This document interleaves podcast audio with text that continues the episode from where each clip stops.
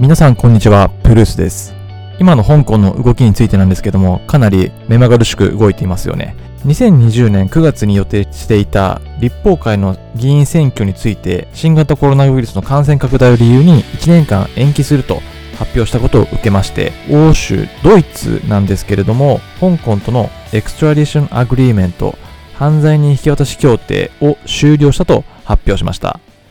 中国政府及び、まあ、香港政府はですね、この動きを内政干渉の問題だとして大きな波紋を呼んでいるというふうに述べています。参照はドイツの経済誌 dw.com China criticizes German's suspension of extradition treaty with Hong Kong です。詳細についてお伝えします。Germany ended its extradition agreement with Hong Kong after the territory postponed its election by a year. Beijing has called the move a gross interference in China's internal affairs. 中国及び香港政府は2020年9月に予定していた、まあ、あと1ヶ月後ですね、の、えー立法会の議員選挙について1年間延期を発表しています。で、ドイツはまあこれを受けてということになるんですけども、 extradition agreement を終了したというふうに発表します。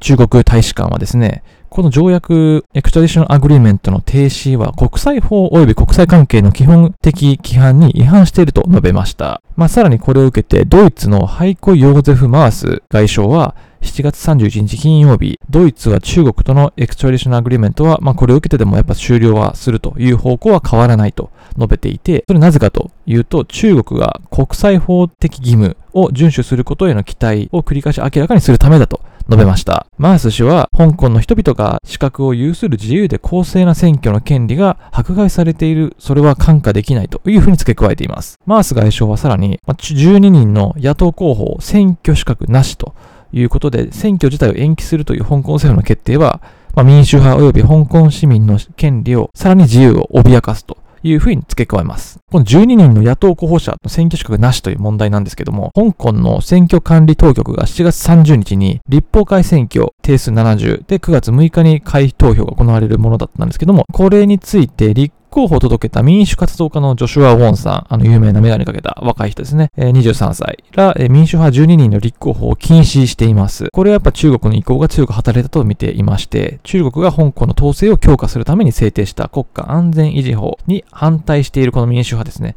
彼らを警戒をして提案する議案を否決すると表明していることなどを理由としていると。で、まあドイツはこれを受けて反発していますね。ドイツがどうとかっていうよりは、まあ、この中国のやり方に対してやはりすごく不満というか、あまりに自由を脅かしすぎていて、非常に脅威に感じているというところですね。で、選挙の延期というところで1年間延期したという発表を受けなんですけども、これはまあ香港の行政長官キャリー・ラムさん、まあ、最高責任者ですね、がコロナウイルスのパンデミックに対する懸念というところで9月6日を予定していたものは1年延長させたいというふうにしています。まあこれはほぼ決定事項だと思われます。彼女の中ではその選挙というのはまあ来年の2021年9月5日に行われるというふうに語っています。今年の選挙で過半数の議席を獲得を目指していた民主派は、まあ、選挙で躍進を阻止させようとしている中国政府の意向を受けた判断だとして反発を強めています。まあこれ反発はしますよね。1年間延期させられて、そんなのコロナウイルス関係なく、やるべきことはやろうよ。そのやり方はいろいろあるだろうというところなんですけども、まあやはりこれはもう民主派を警戒してますよね。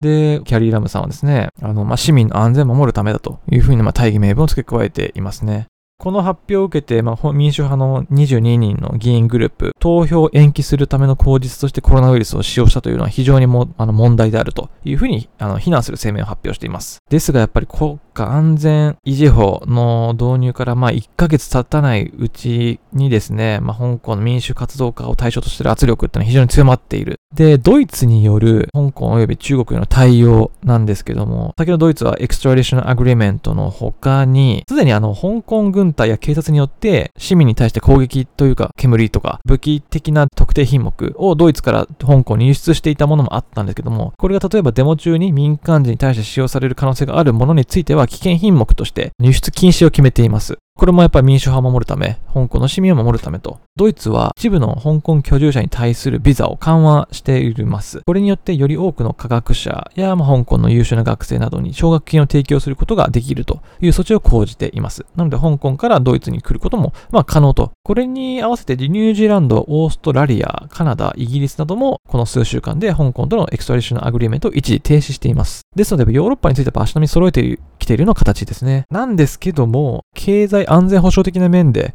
一時停止というふうに言ってるんですけども、じゃあ経済関係って貿易的にはどうなのっていうところなんですけど、まあ世界的に中国っていうのはもうどこの国にも進出して経済的な結びつきを強めてきているのは間違いないんですね。で、ジェトロの情報を参照にしているんですけども、まあドイツ連邦銀行の発表のデータを引用しているんですけども、これは2018年時点で中国からドイツへの直接投資は7億700万ユーロということになっています。これも国地域別では、続いてまあ13番目の投資国となっています。まあそこまで中国からドイツへの投資額としてはそこまであの世界的に見たら高くはないと言えるのかもしれないんですけれども、あの問題はあの金額ではなくて投資の中身だというふうに書かれています。で、どういうことかと言いますと、中国企業による対外直接投資額は M&A が主流になりつつあります。なので会社買収ですね。で、このジェトロのデータによると、ドイツにおける中国企業による M&A 額っていうのがですね、2016年には、2015年比で24倍に膨れ上がって125億ドル。で、2017年には過去最高の136億ドルを記録しています。なんですけど、まあ2018年は約2割減。で、まあ2019年はさらにその半額ぐらいに落ち着いているとまあ、2017年でですね、もう過去最高額の買収額が、あの、もたらされていて、ほぼドイツ企業が中国企業に買収されて、中国の傘下に入ってしまっているという実情があります。まあ、これの背景にあるのはやっぱ中国による影響力を恐れる世論ですね。で、当局が、当局、ドイツ当局が、あのー、規制を強化したというふうに見られています。まあ、なんですけど、2019年、やはり5億ドルといっても買収はされているんですね。で、これ、どこが買収したのかっていうと、アリババですね。アリババが9000万ユーロで、まあ、データ分析を手掛けるスタートアップ買収。ちなみに、買収したっていうこのアリババなんですけど、現在、創業者のジャック・マーさんは、あの、共産党に入党しています。ですので、まあ、買収された企業は確実にあの共産党の手に渡ってるのは間違いないと思いますね。なので、まあ、アリババを使うと、ね、非常に怖いという ところが、まあ、わかります。最近だと TikTok とかもね、データ取られるとか、中国企業にとか、中国共産党にとか言われてますけど、これはもうアリババにも全部言えることです。ちなみにテンセントもそうですね、門の前には中国共産党のために動こうと、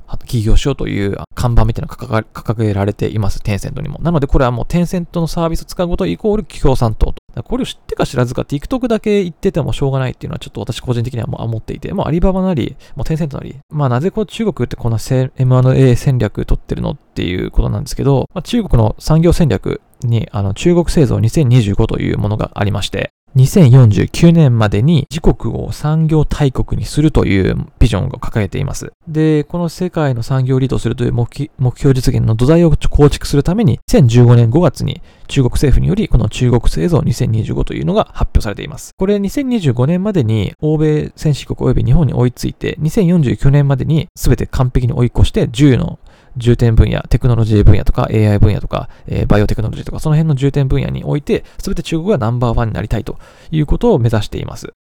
この目指すためにですね、海外企業の買収というのがやっぱ先進技術をあの迅速に獲得するため獲得するために有効な手段と見られていますので、結局、あの、どれだけ海外企業頑張ってやったとしても、中国企業は一瞬でこう金で買い取ってしまえば、中国のものとなってしまうので、まあ、ここも技術流出を防がなければいけないんですけど、なんですけども、結論としてこれを分かっていながら買収を認めていたのか分かんないんですけど、結論としては、あの、脇甘いなっていう 各国の経済的なメリットをないがしろにできずに、結局買収をどんどんもたらしてしまってる。これはまあ中国、あの、日本もそうですよね。シャープが台湾の本藩に買収されましたけど、これはやっぱ結果、は中国にもやっぱ行き渡ってる可能性も、なので、経済的なメリットを、まあ、ないがしろできないというところからどんどん買収を進めてしまっていた、まあ、世界経済の原則とか、それも含めて中国は金をね、使ってどんどん買収を仕掛けてきました。で、まあ、その結果、ちょっと安全保障もね、おろそかになってしまってるっていう部分もあって、経済と安全保障、国家安全保障のジレンマに直面しているドイツですね。まあこれだけじゃなくて、アメリカもそれに今非常に近い形になってます。あとイギリスもですね、経済的なメリットで結びつきを強めたいというふうな一方で、まあファーウェイを排除したいとか